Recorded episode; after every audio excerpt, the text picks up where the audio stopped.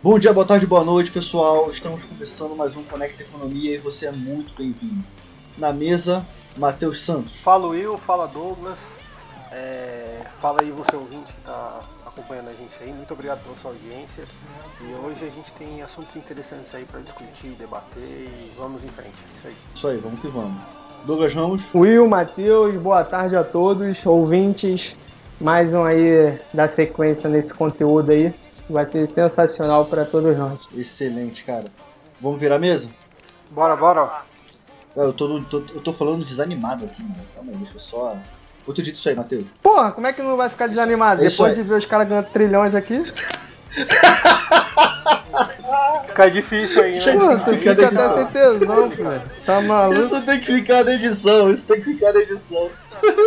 Só pro ouvinte saber, a gente tava vendo no Social Blade quanto o pessoal ganha com o YouTube. A gente tá. A gente chegou a chorar sangue aqui, cara, porque tem gente ganhando 3 milhões por, por mês, assim. E a gente, enfim.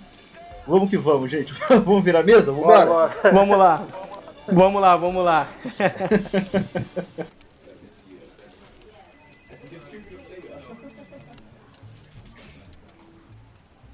Vamos lá, pessoal. Senado. Ah, tá. Antes de qualquer coisa, notícia do senado.leg.br. Notícia um pouco mais antiga, mas eu acho muito pertinente a gente abordar aqui, principalmente é, porque essa semana houve uma, uma confusão acerca de, de pessoal achando de inter- intervencionismo do, esta- do, do governo federal, na questão do preço do arroz e por aí vai. Então vamos falar um, um pouco do que, que é intervencionismo de verdade. Senado aprova teto para juros de cheque especial e cartão de crédito durante a pandemia. Os juros de cartão de crédito do cheque especial poderão ter limite de tri- de 30% ao ano, em caráter excepcional, durante o estado de calamidade pública por conta da pandemia. É o que prevê o substitutivo do senador Lieser Martins, do Podemos do Rio Grande do Sul, ao projeto de lei PL 1166 de 2020, do senador Álvaro Dias, do Podemos do Paraná, aprovado pelo plenário do Senado nesta quinta-feira, dia 6. Lembrando que essa notícia é de 6 do 8, ok? Foram 56 votos a favor, 14 contrários e uma abstenção. Agora o projeto segue para análise da Câmara dos Deputados. A gente sempre tem um medo porque o governo ele é tá prezando ou tentando prezar por uma agenda um pouco mais liberal. E a gente sempre fica com receio desse tipo de intervencionismo que não veio do andar de cima, não veio do executivo. Tá vindo do legislativo. Mateus, me dá uma luz, cara. É, o que que tá acontecendo? Porque eles querem tentar é, ajudar o povo, eu acho, eu acho uma afirmação muito forte. Mas eles querem tentar, com uma medida dessa, é, mostrar a cara, sabe? Mostrar que, ó, estamos aqui e podemos fazer alguma coisa para ajudar as pessoas. E tem a questão dos juros do Brasil que sempre foram muito altos e o cheque especial está quase 10% ao mês. Então, é, o que, que isso acarreta, Matheus, esse tipo de intervencionismo na nossa economia, cara? Então, Will, a questão é o seguinte, né? Primeiro a gente tem que entender por que, que a taxa de juros cobrada do cartão de crédito no cheque especial, que no fim das contas é o, o preço do dinheiro, por que, que ele é tão alto, né? Porque a gente sabe que, que isso vai acarretar numa redução drástica no produto cartão de crédito e no produto cheque especial. Então, muito menos pessoas terão cartão de crédito e cheque especial. E por que, que isso acontece? Ra- Rapidinho, Matheus, te cortando. Uma coisa que as pessoas não têm a noção é que cheque especial e cartão de crédito são produtos. Eu- é, é bom a gente estar frisando isso, porque o pessoal não consegue olhar por essa ótica. Mas o cheque especial é um produto ofertado pelos bancos e o cartão de crédito é um produto ofertado pelas admi- administradoras de cartão para as pessoas. Prossegue aí. Exatamente, Will. E, e como todo produto, ele tem um preço. E no caso do, do cartão de crédito e do cheque especial, Uhum. esse preço é a taxa de juros. Como é formado esse preço, a taxa de juros? Um dos principais componentes, se não o principal componente da taxa de juros, é a taxa de inadimplência. É o que diz o estudo do Banco Central de 2018 chamado Efeito da Inadimplência na Taxa de Juros. O que, que esse estudo diz? Ele diz que, tratando de uma situação hipotética, onde você tem 100 reais emprestados, uma instituição financeira empresta 100 reais a 100 pessoas, é, considerando que ela não terá lucro algum, você tem que calcular uma taxa de inadimplência e cobrar essa taxa de inadimplência é o custo que você vai cobrir daquelas pessoas que não te pagaram.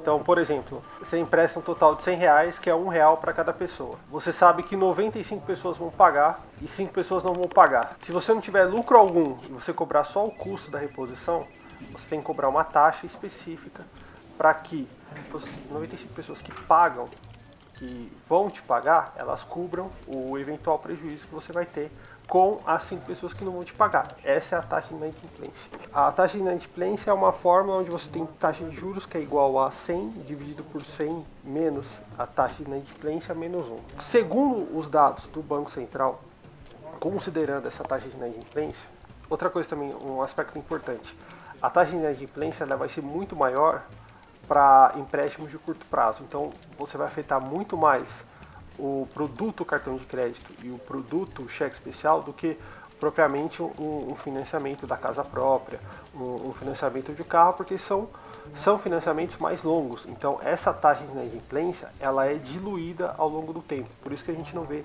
uma taxa de juros tão altas assim, financiamento de casa, assim, proporcionalmente em relação ao que é a taxa de juros do cartão de crédito. Então você pega aqui, por exemplo, o Banco Central apresentou uma tabela dizendo aqui que Caso a gente tenha uma inadimplência de 0%, a taxa de juros que você vai cobrir, que é a taxa de inadimplência, vai ser zero.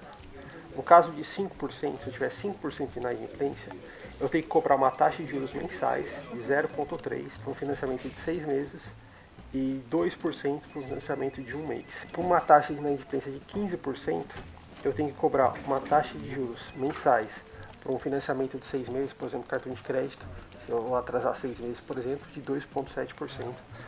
E para um mês eu tenho que cobrar 17,6%. Se tiver uma taxa de inadimplência de 15%, eu tenho que cobrar uma taxa de juros anuais para um período de seis meses de 38,4% e para o prazo de um mês, para eu cobrir, só cobrir inadimplência, para uma taxa de inadimplência de 15%, eu tenho que cobrar 603% de juros. Então, Segundo esse estudo do Banco Central, tenho que cobrar 603% de juros mensais, é, considerada essa taxa de juro anual, pa, para o período de um mês, para eu poder cobrir só a inadimplência. Então, com esse limite projeto do Senado, a gente está vendo claramente o, o número de, de, produtos vendidos de cartão de crédito e de cheque especial ele vai ser reduzido drasticamente. Porque se nessas mesmas condições os bancos comerciais eles liberarem o cartão de crédito e o cheque especial para todo mundo com esse limite de juros, não vai conseguir cobrir nem a inadimplência, nem a taxa de inadimplência. Então ele vai ter prejuízo. Então a discussão não chega nem, nem no ah, quanto que ele teria de lucro. Não, não chega nem aí. Ele não cobre nem inadimplência. Então ele teria prejuízo. Então, caso esse projeto seja sancionado pelo presidente, a lei entre em vigor, a gente vai ter uma redução drástica. Então, quem vai ter acesso ao cartão de crédito e cheque especial vão ser as pessoas mais ricas, as pessoas que vão ter o maior score no, no, no Serasa, porque o banco ele não pode se arriscar de emprestar, talvez até para a classe média, para a classe mais baixa, esse produto, porque ele vai ter o medo de ter a, essa inadimplência e não conseguir, no final das contas, no balanço geral, não conseguir cobrir o próprio custo de emprestar o dinheiro. Então é basicamente isso. Isso, de certa forma, é claro, uma interferência clara na economia. O que eu considero correto seria não ter nenhum limite de taxa de juros de cartão de crédito. E os bancos cobrarem a taxa de juros que eles quiserem. Apesar de ser abusiva, existem fatores como a inadimplência, que é um que é um componente importante, aí, componente de quase 40% do preço do dinheiro, que no caso é a taxa de juros que os bancos oferecem para cartões de crédito especial, que é o que eles precisam para poder cobrir a inadimplência e poder ter um lucro com base no seu investimento. Esse projeto ele vai trazer essa consequência clara aí de redução drástica no produto cartão de crédito e no produto cheque especial. Entendi. Cara, é muito louco, porque os juros são altos, e você foi o que você falou, os juros são abusivos, são altos, porém, Você ter uma intervenção não resolve, sabe? Você ter uma intervenção é, federal, não vou nem chamar de governamental, porque dessa vez, dessa vez a culpa não é do governo. Vamos ser francos também. Né? É o que a gente sempre fala aqui. Quando é para criticar, a gente critica, sabe? Mas quando é para elogiar e falar que ó, não foi eles, realmente não foi. O, ouvinte que, que, que é, assistiu ou ouviu, barra, barra o último episódio, viu que fizemos críticas duríssimas ao governo, mas dessa vez não é culpa do governo. Dessa vez o Senado está metendo o dedo onde, na minha opinião, eu acho que não, não deve. Agora, Douglas, é, me, me, dá um, um, panorama aí, cara, é, do porquê que os juros no, esse tipo de juros no Brasil, de cartão de crédito de cheque especial são tão altos no Brasil, cara. Bom, é, a taxa de juros de mercado é uma taxa bruta normalmente formada por três componentes distintos, tá? A taxa pura, a taxa de inflação e o prêmio de risco em decorrência da chance de um empréstimo não ser pago. Então, assim, contudo, ele deve ser acompanhado sempre é, de forma unânime, é, de acordo com o mercado, né? E não ser manipulado, conforme a gente observa aí o Senado muitas vezes querer interferir é, nessas taxas, né? Nesses tipos de tributos. E também tem outros tipos também que, que influenciam muito. Como falei, esse é, é a, a, as três formas que compõem a taxa de juros. Agora vamos falar dos spreads bancários no Brasil, que é o que acaba influenciando muito, sim, na, na, na taxa de juros e também na taxa de crédito no mercado. Ou seja, o spread bancário é a diferença entre a taxa de juros que as instituições financeiras pagam na captação do dinheiro e a que cobram dos clientes. Por exemplo, se o custo de captação for 7% ao ano por meio de, da poupança, e, e ele empresta esse dinheiro por 22% ao ano para financiamento imobiliário, a diferença de 15% é o spread bancário desta operação. Tá? É o que vai ficar dentro dessa margem. Que ele paga e o custo que ele vai ter para emprestar, entendeu? Agora tem outros custos também, que é o custo administrativo, que refere-se aos custos operacionais da indústria bancária, capital físico, trabalho, recursos operacionais e depósitos.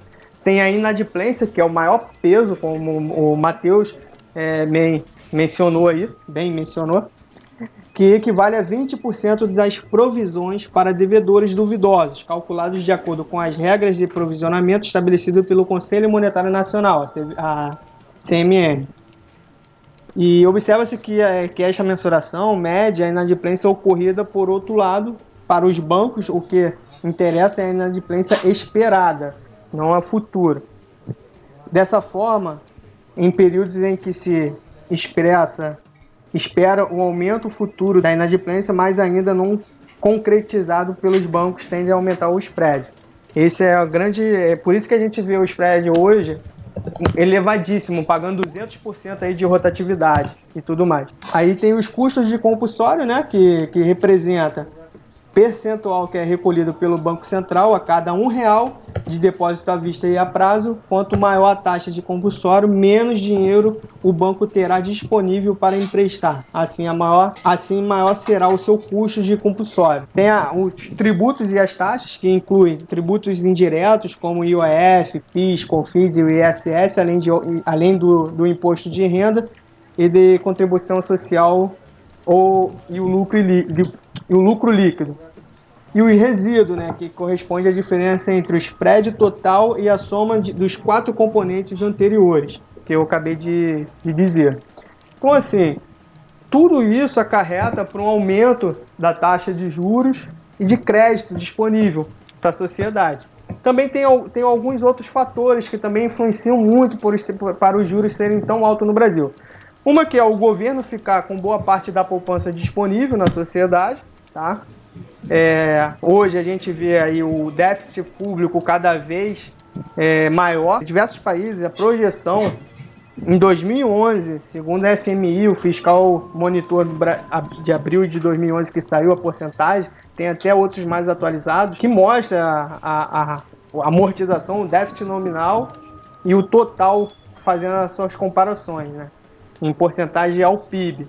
Estados Unidos tem aí 28%, Brasil fica aí também com é, elevadíssimo, a de passagem aí que já estourando é, 80% aí que fica a dívida aí do, do Brasil, a dívida, é, déficit orçamentário, né?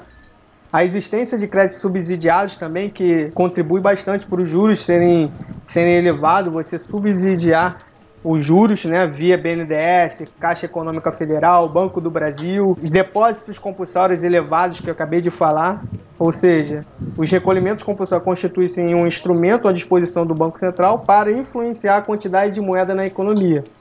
E assim eles representam uma parcela dos depósitos captados pelos bancos, que devem ser mantidos compulsoriamente esterilizados pelo Banco Central. Aí você vai ter a alicota dos recolhimentos compulsórios, né? Que é um dos determinantes do multiplicador monetário, ou seja, o quociente da oferta de moeda em relação à base monetária.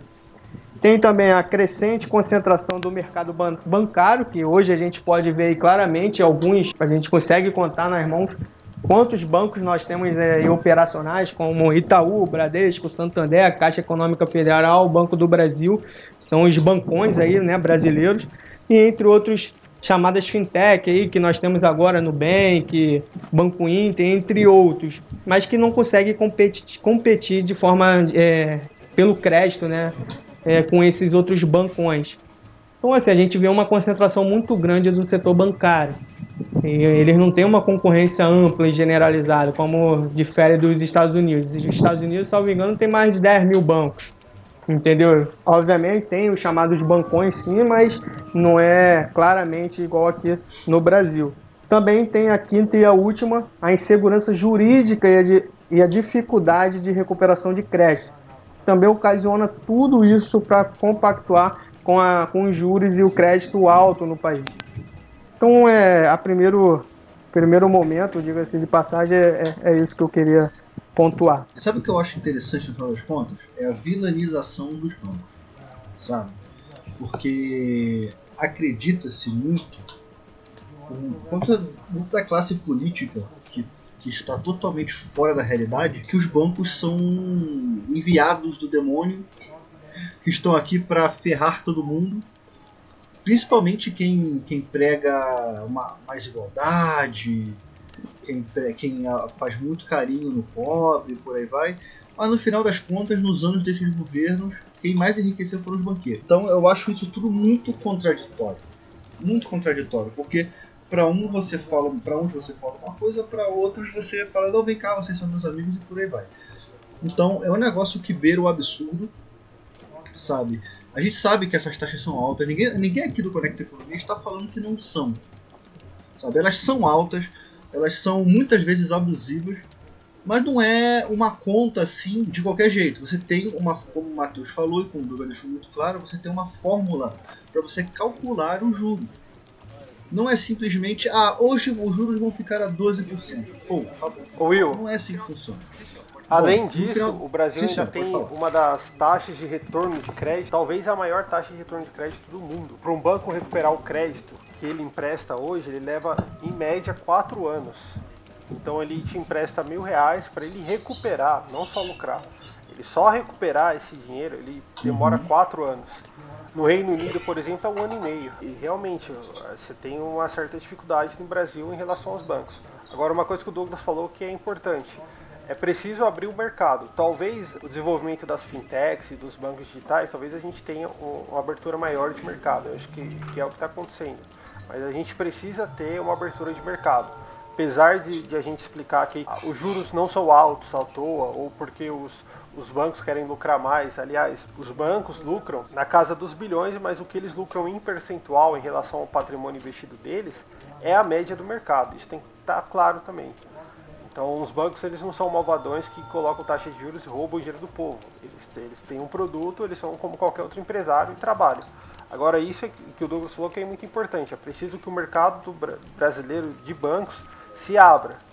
E outra coisa que o Douglas falou que é importante, é preciso também que o, o, o governo não emita é, empréstimos com juros subsidiados, que isso vai encarecer o crédito privado Foi o que aconteceu na época do, do, do governo Dilma. Então a gente tinha programa PSI, a gente tinha crédito subsidiado, que fazia com que os créditos dos bancos privados, principalmente para pequenos e médios empresários, ele fosse encarecido.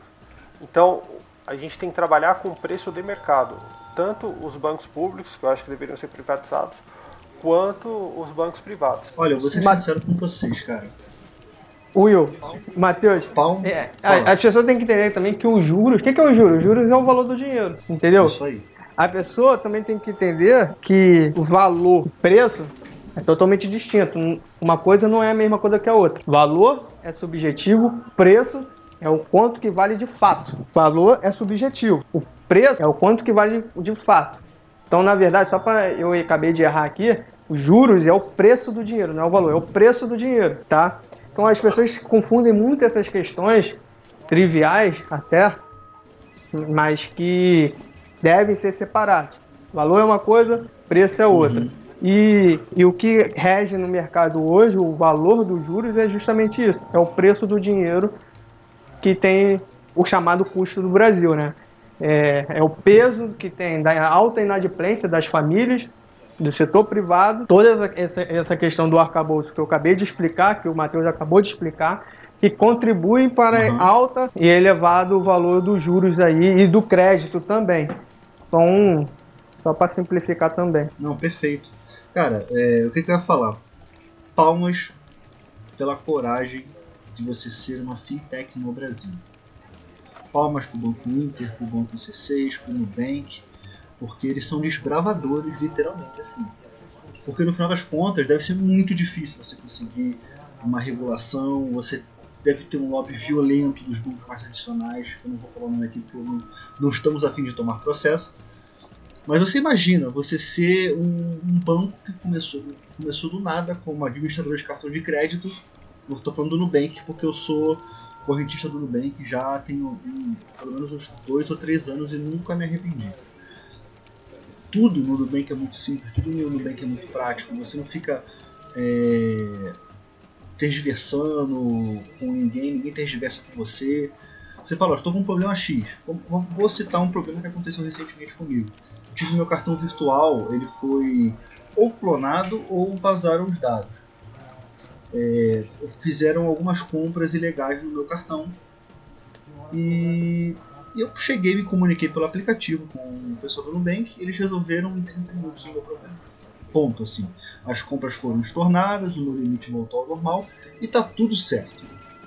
Então você ser uma fintech no Brasil, sabe, é muita coragem.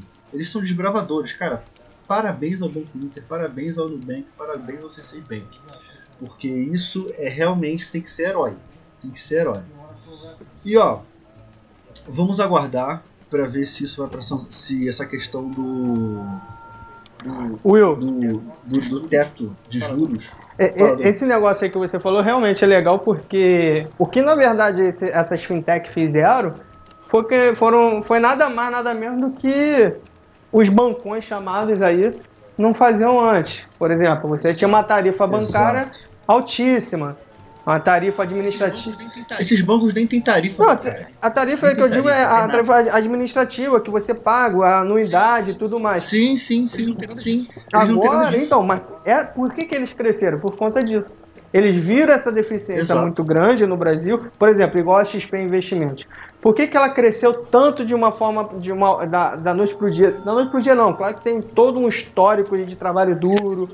tem toda uma história, tem toda uma história assim, de, de trabalho duro, enfim. É, mas por que, que eles cres, conseguiram assim deslanchar esse crescimento deles aí virtuoso? Excelente.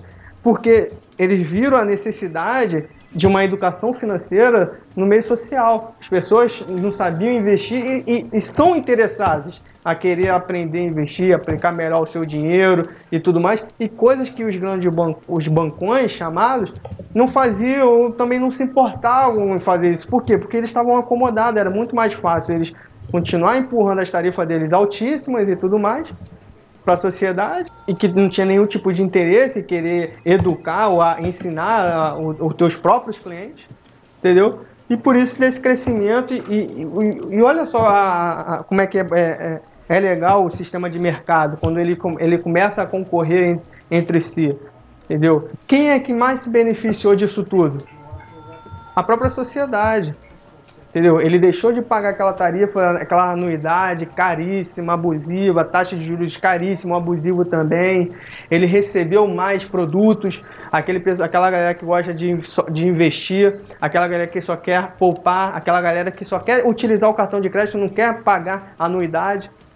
Então, assim, o maior beneficiado disso tudo é, o, é a sociedade, são as pessoas, são as pessoas, são, é o indivíduo.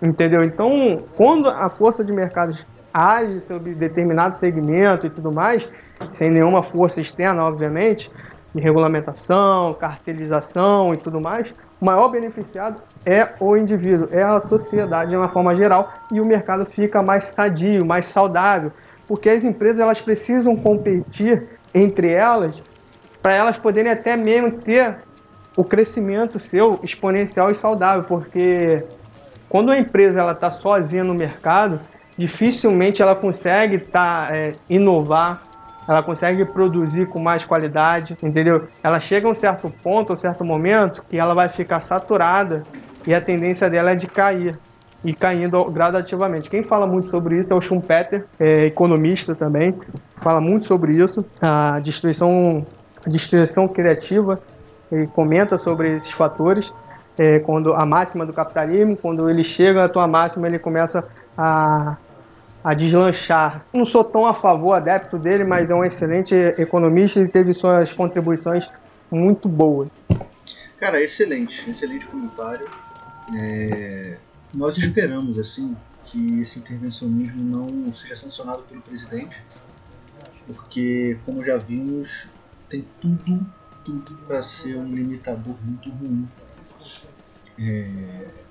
Cara, não tem jeito. Quando você bota um valor máximo coisas, você está limitando o público que vai ter acesso a ele. Ponto. É assim que funciona. Então, esperamos que essa medida, essa, esse projeto de lei não vá para a sanção presidencial. Se for para a sanção presidencial, caso ele sobreviva à Câmara, é, se ele chegar no presidente, o presidente simplesmente não sancione. Devolva de volta para o Congresso para eles poderem repensar na cagada que eles estão fazendo.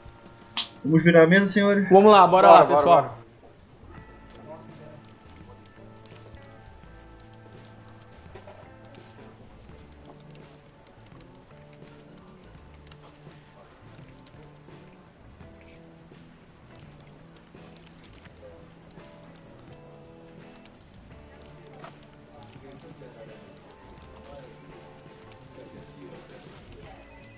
Vamos lá, senhores. Matéria do Banco Central, bcb.gov.br. Vamos falar sobre o PIX. Pagamentos instantâneos são as transferências monetárias na qual a transmissão de ordem de pagamento e a disponibilidade de fundos para o usuário recebedor ocorre em tempo real e cujo serviço está disponível durante 24 horas por, por dia sete dias por semana em todos os dias do ano. As transferências ocorrem diretamente na conta do usuário pagador para a conta do usuário recebedor, sem a necessidade de intermediário, o que propicia custos de, de transação menores. No Brasil, se chamará PIX, marca única criada pelo Banco Central, lançada em coletiva à imprensa em fevereiro de 2020. Vamos lá, gente seguinte. É, ontem eu recebi. Eu tô, tô, estamos gravando agora dia 12 de setembro, né? E no dia de ontem eu recebi no meu aplicativo do Nubank o cadastro para o Pix. Já íamos já pensar no que a gente ia falar essa semana e achamos pertinente porque é um negócio que vai entrar agora no mês de outubro. E nada mais é do que você ter transações em tempo real via um sistema centralizado do Banco Central. O custo computacional disso, eu não vou nem falar que o custo computacional disso é um negócio monstruoso, assim falando como analista de sistema. E com certeza, é, no primeiro dia, no primeiro, segundo dia vão ter alguma instabilidade até que eles acertarem um, o que é normal em qualquer, em qualquer sistema de TI, o que é normal em qualquer sistema é, que, que vai pegar muitos usuários e estamos falando de um país de dimensões continentais. Aqui não é Inglaterra que é em São Paulo, sabe? Aqui estamos falando de um país com situação continental. E outra coisa que eu quero deixar muito claro aqui que o sistema bancário do Brasil é um dos, melhores sistemas do mundo. Se você for nos Estados Unidos, você tem alguns dias para compensação de boleto bancário, por exemplo. Aqui no Brasil é de um dia para o outro se for dentro do expediente bancário. E até às vezes fora você compensa de um dia para o outro, depende de alguns fatores. Tá? Agora vamos lá, senhores. Matheus, me explica o que, que o Pix vai melhorar para todo mundo. Por quê? Quem já tem os bancos virtuais, Nubank, Banco Inter, C6, essa galera já, e até no comunicado do, do Nubank, ele fala, ó, o que nós fazemos agora vai virar regra que é essa questão de 24 por 7 você ter as, ah, você conseguir transacionar o seu dinheiro. Agora, estamos, vamos abrir isso para todos os bancos. Cara, o que, que vai acarretar a vinda desse sistema unificado muito bem Então, Will, é, ele vai ser um sistema que vai realmente facilitar as transações e vai dar muito mais velocidade das transações. Né?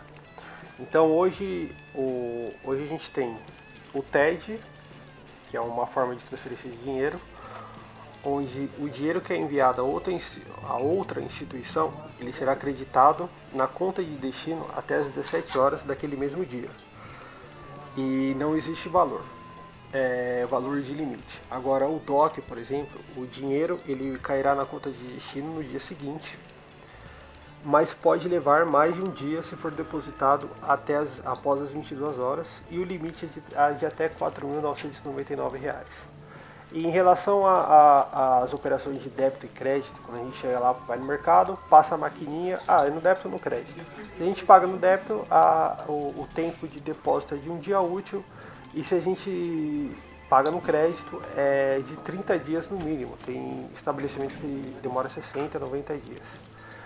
Então, que, qual que é as vantagens do Pix? O Pix ele vai ser um sistema integrado onde você não vai mais precisar de cartão, ele vai funcionar 24 horas por dia, 7 dias por semana, onde você vai poder pagar com o seu celular pelo sistema Pix. Pelo, o Pix ele vai estar integrado ao aplicativo do seu banco. Você vai poder pagar ali através de um QR Code. Para quem, não sei se o ouvinte não conhece, o QR Code é aquele, aquele símbolo que é uma espécie cheio de quadradinho, preto, branco. Tá? Acho que as pessoas, na maioria, conhecem ou você também pode fazer pelo Pix. As pessoas estão um pouco mais familiarizadas, rapidinho. CPF, CNPJ e entre outros dados ali. Quais são as vantagens do Pix? O Pix ele vai acelerar o processo de não só de pagamento como de desbancarização. Outra coisa importante também, com o Pix para o dono do estabelecimento, por exemplo, com o sistema Pix, aquele dinheiro que ele recebeu de manhã, ele já vai poder usar ele à tarde. Então, por exemplo, ele, ele precisa pagar um fornecedor à tarde. Com o faturamento que ele tem de manhã, ele já consegue fazer isso. Ele dá essa, ele dá essa velocidade. Se fosse no sistema atual hoje, ele demoraria no mínimo um dia útil para fazer isso. Olha só como é que está dinamismo para a economia. Outro ponto importante também, com o Pix, as informações que vão ser acompanhadas no pagamento, elas poderão ser utilizadas para banco de dados. Então, assim, o Pix, por exemplo, eu vou pagar a conta de luz. Se eu pago a conta de luz hoje, a única coisa que o banco sabe é que eu paguei a conta de luz lá no sistema. Com o Pix, o, o, as informações que virão no pagamento elas serão muito mais completas. Então o, a empresa vai poder saber quanto, quantos volts eu consumi, se foi numa loja, quantas, quais peças de roupas eu comprei, se foi no, no, num bar ou no restaurante, quais pratos eu comi. Então o Pix é um sistema muito mais completo ele é rastreável também, ele diminui o custo Brasil e ele é muito mais simples, né? Outra, e, e, assim, ele vai funcionar dessa forma, vai ter o, o, QR Code dinâmico, ou seja, eu vou no mercado, compro várias coisas, chego no caixa, o caixa me dá o QR Code lá dinâmico, que ele gerou, que ele gerou ali na hora. Vai ter o QR Code estático, por exemplo, eu estou numa loja de material de construção e aí vou comprar um, um chuveiro, por exemplo. Aí no chuveiro, na prateleira, vai estar lá o QR Code do chuveiro. Eu pego meu celular, passo no QR Code e pronto, eu faço pagamento ali na hora. Em 10 segundos o, o estabelecimento já recebeu o dinheiro daquele chuveiro. que é o tal do QR Code estático. Outra coisa também muito interessante que eu achei muito legal no Pix é em relação ao QR Code que o cliente vai gerar. Então, por exemplo, eu vou no Habib's, por exemplo, vou lá, tô comendo e aí eu vou pagar. Na hora de pagar, eu tô sem internet no meu celular. Então, o que, que eu faço? Eu entro no aplicativo do meu banco, gero o QR Code e o, estabelecimento vai lá, lê o QR Code e faz o pagamento na hora. o sistema de pagamento, o sistema lá, o, o, Pix, ele vai autorizar o pagamento na hora mesmo eu estando sem internet. Eu achei isso muito interessante. E no, só para finalizar essa minha parte, é, eu acredito que o, o, Pix ele seja um, ele ainda não é o blockchain, que é uma tecnologia muito boa que veio aí com, com as moedas, com as criptomoedas, principalmente o Bitcoin. Mas ele é um projeto que daqui a 4 ou 5 anos a gente pode ter um blockchain estatal, que é o que, que, é o que a gente tem com as criptomoedas hoje. Então o, o Pix ele ainda não é um blockchain, mas ele, ele, é, ele é a primeira etapa do, da, da, da implantação de um blockchain. Então hoje de 60 países pesquisados em relação a, a, ao blockchain, o único país que bancou realmente que que vai é, implantar, que já tem pronta a tecnologia de blockchain, que vai implantar moeda digital é a China, né? Então os outros países ainda estão desses países assim, incluindo Estados Unidos, Brasil, é, os países que pertencem ao bloco da, da, União Europeia, eles ainda estão estudando, cada país está estudando com seu Banco Central essa tecnologia blockchain, mas provavelmente daqui a 5, no máximo 10 anos, a gente possa ter, por exemplo, o real em forma de criptomoeda e o, com blockchain, com o sistema de blockchain, e aí vai ser um, um avanço muito maior que é o Pix hoje, né? Que com blockchain a gente vai ter o dinheiro como se fosse no aplicativo do Banco Central, que vai ser o dinheiro digital e, e, a gente não vai precisar ter uma conta em banco, por exemplo. Eu vou fazer o pagamento ali com o sistema do Pix e aí eu faço o pagamento na hora. Cara, sabe o que isso me parece, Matheus? Isso me lembra muito, muito um PicPay com integração a banco, sabe? Porque é como se você tivesse uma carteira ali, eu gero um QR Code, você está me devendo okay. 10 reais. PayPal também, né, Will? Mas ok. PayPal é, também. É, o PayPal, cara, ele é um pouco mais diferente disso. Você consegue fazer. É, é, quase isso, só que parece ser um pouco mais completo. Você consegue pagar o cartão de crédito e tal. Eu acho que aparentemente o Pix não é nessa pegada. O Pix é de, de dinheiro virtual para dinheiro virtual, exatamente por aí. Mas o que eu achei, o que é interessante é você ter essa carteira virtual e ele integra com vários bancos. Ou seja, você tem o dinheiro na sua conta, você, você, você gera um QR Code, você lê o QR Code do cara, o dinheiro sai da, da sua conta, entra, passa pelo Banco Central e, e, pelo Banco Central chega na conta do cara. É basicamente isso que é o, o Pix. Cara, eu achei assim muito, muito interessante, é, muito inteligente, sabe? É, tá vendo agora a questão do LGPD, que é a Lei Geral de Proteção de Dados, que eu tenho certeza que esse sistema está totalmente adequado, porque você tem uma limitação de coisas para guardar lá dentro. É, e por aí vai. Agora, Douglas, o que, que muda no sistema financeiro? O que, que muda no sistema bancário? O que, que muda no sistema que a gente vê hoje com a chegada desse, do Pix, cara? Cai, cai, pior, cara, eu tô empolgado. Eu tô empolgado porque eu sou muito. Eu sou analista de sistemas e, cara, isso pra mim é, é o futuro. Eu tô vendo o futuro que eu sempre quis ver na minha frente. O que, que vai mudar, Dudu? Bom, assim, é, sem, sem dúvida é um grande avanço aí para o mercado brasileiro é, e que com certeza vai influenciar e é um marco aí para o sistema pagamento brasileiro, o sistema financeiro brasileiro e também para a sociedade é, brasileira. Mas para explicar, como bem já o Matheus explicou muito bem aí como é que vai ser o mecanismo aí, as suas funcionalidades do Pix e até mesmo você acabou de explicar um pouco mais também. Vamos falar um pouco o que é o sistema de pagamento brasileiro para a gente poder entender como é que funciona isso.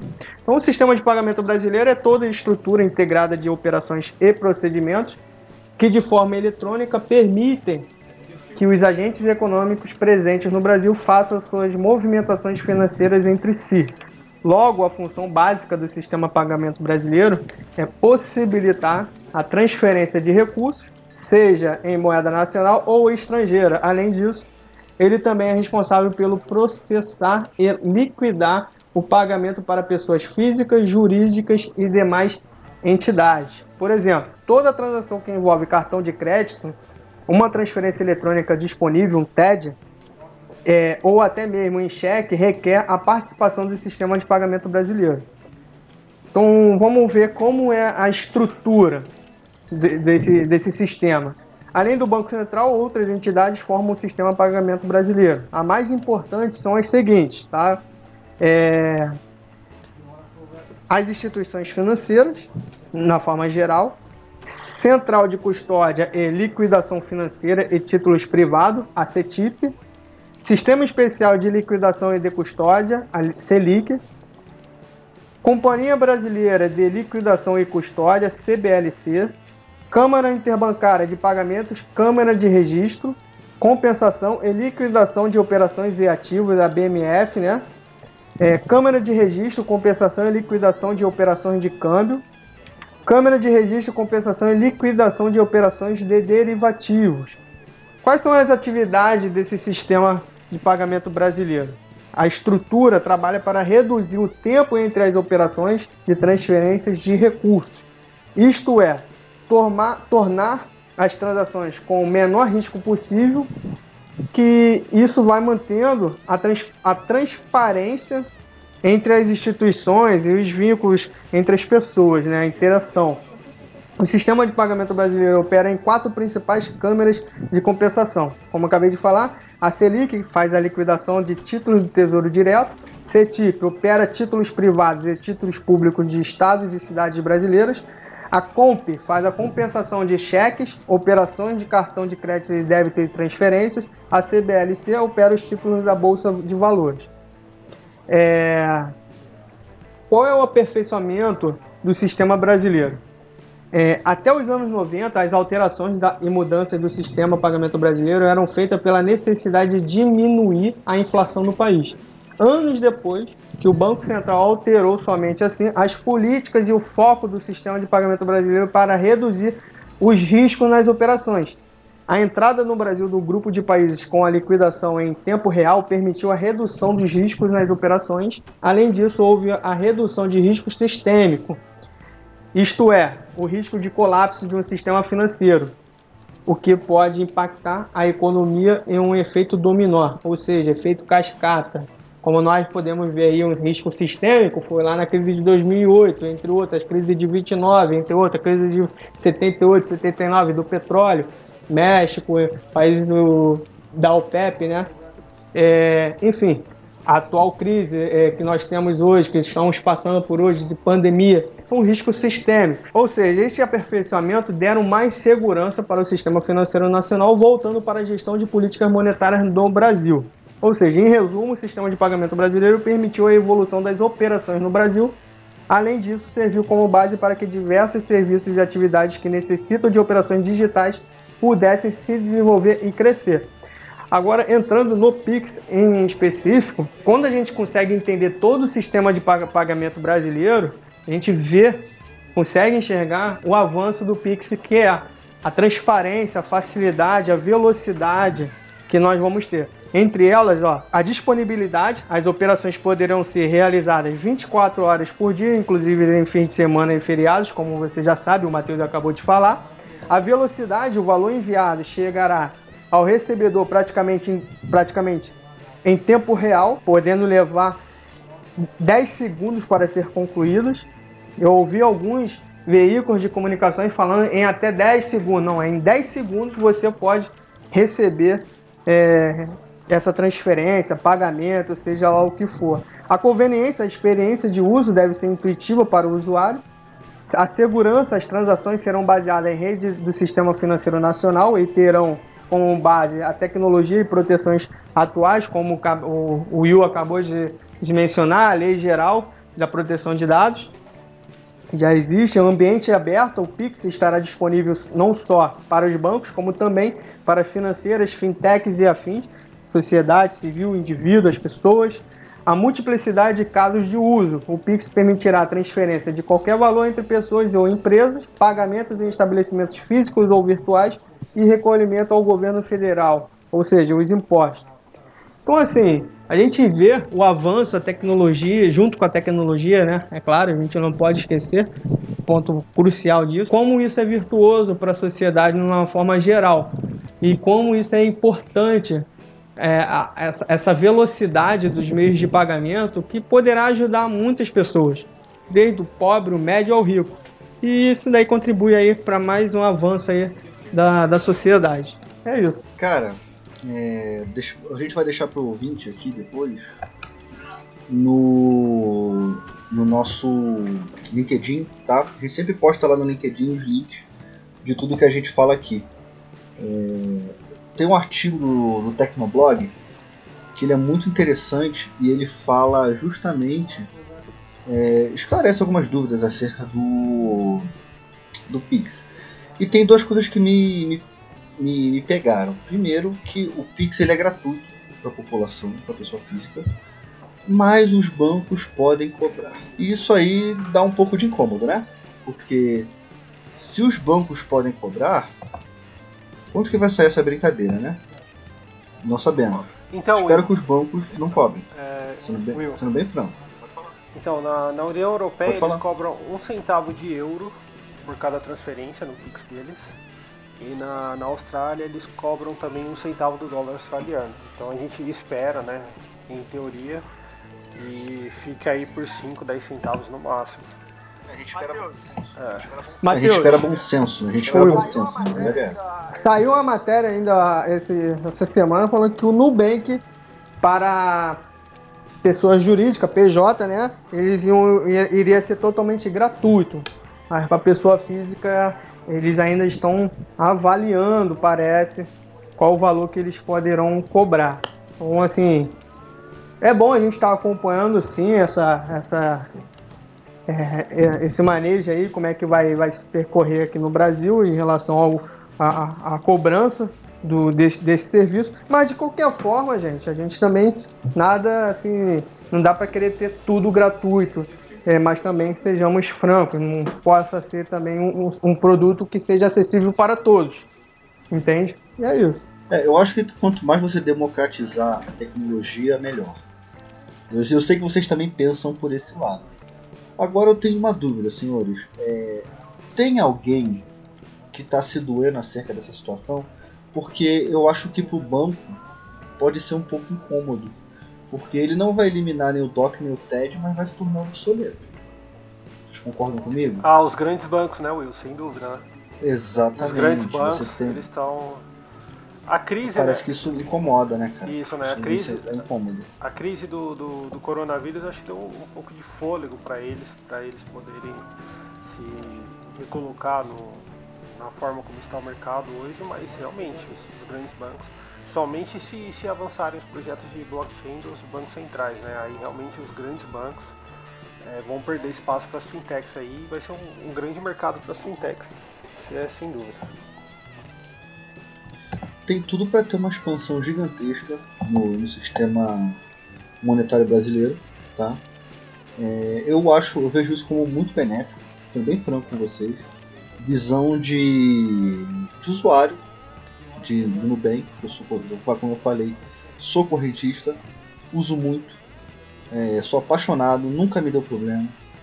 É, quando deu, foi resolvido assim em menos de uma hora, que, que eu achei realmente impressionante. No, só que no final das contas, é, se isso aí não for democrático, sabe? Se, é se, o, se, o Zé, se o Zé é funcionário da padaria ali, que ganha um salário mínimo e tem uma contazinha no banco, se aquele cara não puder usar, eu acho que alguma coisa tem que ser revista. Porque todo mundo tem que usar essa parada, sabe? Todo mundo tem que usar, todo mundo tem que, tem que ter acesso a esse tipo de tecnologia, porque eu acho muito injusto isso aí só ser para pessoal de classe média. Sabe? Ah, mas não, mas tem celular. Não, mas tem um aplicativo ali. O aplicativo lê o QR Code. Se dane.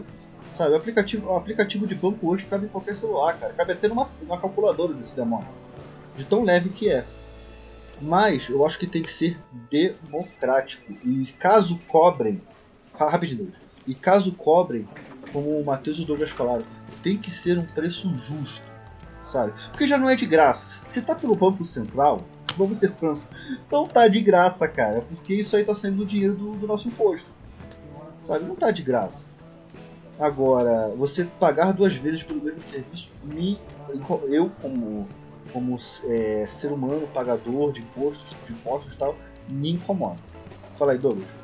É, eu, eu acho que não, não vai haver é, uma exclusão assim de alguma de, algum, de alguém assim da sociedade, até porque se trata de um sistema de pagamento. Então, eu acho que não. Todo, que não. todo não tem uma única pessoa que não participa do sistema de pagamento brasileiro. Você compra qualquer tipo de coisa, tu tá compactuando, tá participando, entendeu? Então hum, pode ficar meio que de fora deste serviço. Eu acho pouco provável, entendeu? Mas sejam, vamos, vamos aguardar e esperar para ver como é que vai acontecer. Com certeza é um mecanismo novo, é, como a gente acabou de explicar, vai ser muito bom para todos nós. Eu acredito que isso será uma entrada para uma possível entrada de uma moeda digital brasileira. A, a galera já começar, as pessoas começarem a se habituarem, a começarem a se acostumar com, o, com, com esse mecanismo, esse sistema de pagamento através de, de da, do Pix, né? Utilizar mais o celular, as tecnologias entendeu? E aí sim, talvez vir com a moeda digital, que já é um estudo, já está bem avançado no Brasil, em querer eh, alterar o meio fiduciário brasileiro para uma moeda digital. Então, é, é, mais uma questão disso. E hoje no Brasil, infelizmente, todos nós sabemos que a questão tecnológica no Brasil é precário, entendeu? Sim, temos grandes avanços, mas ainda assim é precário no meio social. As pessoas, muitas pessoas não conseguem se habituar, se acostumar com a, com a tecnologia. Infelizmente, principalmente a, a, a sociedade da, da terceira é, idade, né? É, então, é, é um processo, entendeu? É um processo, mas que não é por isso que a gente não deve aceitar novas tecnologias e tudo mais. A gente tem que sim ajudar a sociedade a se habituarem a, a, a esses novos serviços, essas novas tecnologias, para a gente continuar avançando em todas as formas, todas as maneiras. Entendeu? A gente não pode ser uma sociedade arcaica, um sistema arcaico e ficar prejudicado diante ao mundo, onde nós já somos muitas vezes prejudicados por essas questões e outras aí, questões econômicas, ideológicas, entre outros. Concordo contigo. E, e cara, só não vai utilizar esse sistema quem usa dinheiro. Que é o caso do meu pai, que você sabe muito bem disso. Meu pai não usa cartão de crédito, meu pai usa dinheiro, então meu pai não vai usufruir disso, mas meu pai já tem mais de 70 anos, né? mais de 70 anos. Então, é o que eu exatamente. dizer, entendeu? Exatamente. É a terceira geração, é a terceira, terceira idade. Terceira é. idade eles não vão usar. Infelizmente. Não vão usar. Não vão usar. É. E tá tudo bem, não tem problema, entendeu? O que eu, só, só que o que eu falei mas que não seja excluído. Não. Por mais que eles não, não podem, mas se eles quiserem, que eles possam ter o serviço ali disponível tá também. Disponível. Sabe, tá disponível. Quando eu for transferir dinheiro pro meu pai, pode cair na hora. Como, como em vez de ser de um dia pro outro, como acontece Isso aí. De um então, no final das contas, eu acho que isso é um jogo de ganha-ganha, sabe? Se tem alguém contra isso, né, eu acho que não vai prosperar mesmo porque o sistema já está pronto. É, foi a mesma coisa quando teve a questão de compra de dívida, que, que os bancos utilizam um sistema para isso, sabe, um sistema unificado para compra de dívida, no qual você chega no banco e fala, ó, oh, quero vender, eu quero é, fazer uma venda de dívida para vocês. O banco vai lá entra nesse sistema. O outro banco, a transação é dentro do sistema, os bancos vão lá, se resolvem entre eles. O troco fica pro cara que vendeu a dívida, para pessoa física, né? Ele começa a pagar naquele outro banco. É isso. Sabe? Então vai ser basicamente isso, mais um sistema do Banco Central que vai fazer essa unificação aí. E eu vejo isso como algo extremamente positivo. Tá bom? Vamos, vamos virar a mesa, senhores? Bora, bora lá, vamos lá. Bora, bora. Pessoal, muito obrigado você que ficou aqui com a gente. Muito obrigado à mesa. Muito obrigado, Matheus. Obrigado, Will. Obrigado, Douglas. Obrigado aos nossos ouvintes aí. É, foi um programa muito bacana. Ótimos assuntos. E a gente se vê semana que vem, né? E é isso aí. E nos sigam nas redes Exatamente. sociais, né? Arroba Conecta Economia, tanto no, no, Instagram quanto no Twitter. No LinkedIn também, Conecta Economia. E é isso aí. Um abraço e até mais. Valeu, Matheus. Muito obrigado, cara. Douglas. Opa, eu que agradeço a vocês, o Will, o Matheus e os ouvintes E siga-nos os bons. Vamos lá. Tu tá vendo muito Chapolin, cara. tu tá vendo muito Chapolin. Meu Deus do céu, cara. Ouvinte, muito obrigado a você por ficou até esse final. É, que, que, esse programa possa ter sido discutido, esse programa possa ter sido esclarecido as dúvidas, porque é, é, principalmente sobre o Pix, que é algo muito novo, tá? E que você possa ficar com a gente, porque economia é um assunto para mim e para você. Até a próxima.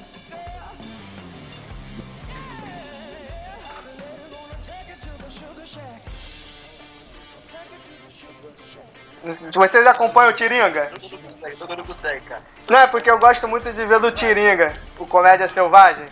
Vocês assistem? Pô, depois vocês assistem, bota aí Comédia Selvagem no YouTube. Os caras, eles também, eles estouram, tá, Will? Eles botam aí, ó, papo só de 2 milhões, 1 milhão de visualizações, 4 milhões. Pode ver, o cara. Depois tu vê, que tu vai ver por quê. Os caras arrebentam, é 400 mil, filho. Mensal, anual aí 5 milhões. Os caras também destroem. 6 milhões de inscritos que eles têm.